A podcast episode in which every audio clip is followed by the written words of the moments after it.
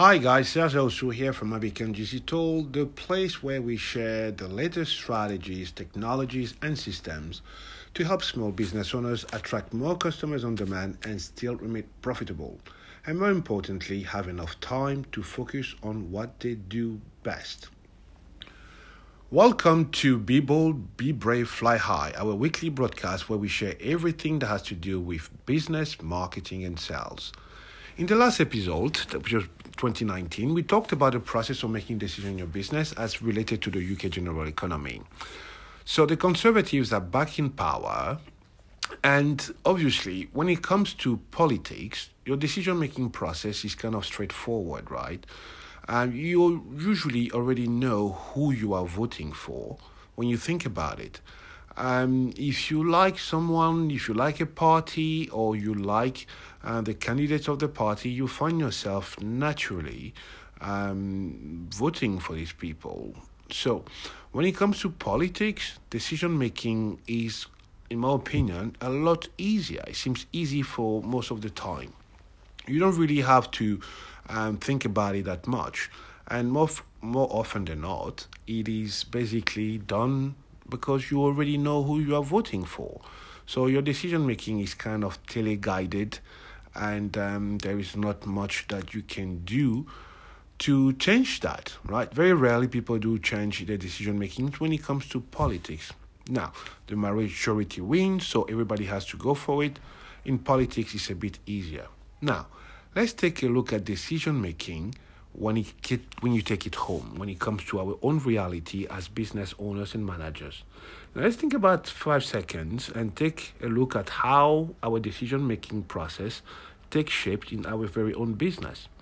And all of a sudden, we notice that things can get a bit muddy, right?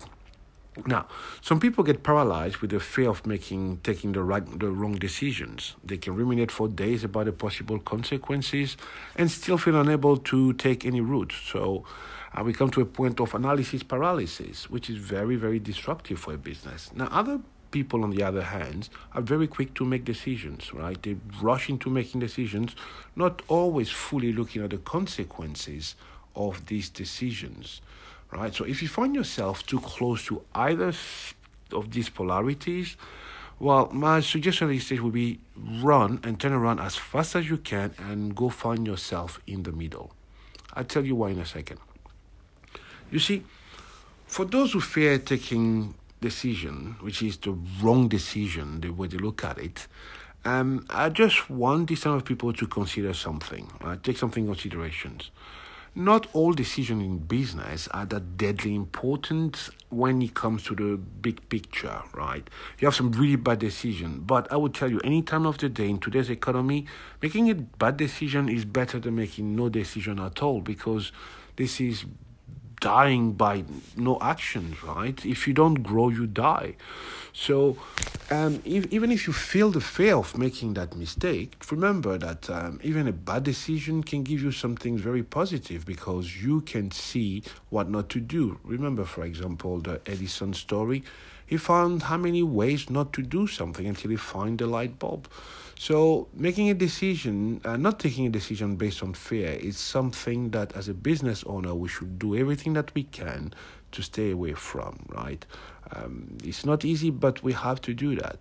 I'm not talking about taking chances willingly, but it is important that regardless of the fear that we're experiencing, that we move forward to, towards making a decision that will help us um, on the long run, even on the short run.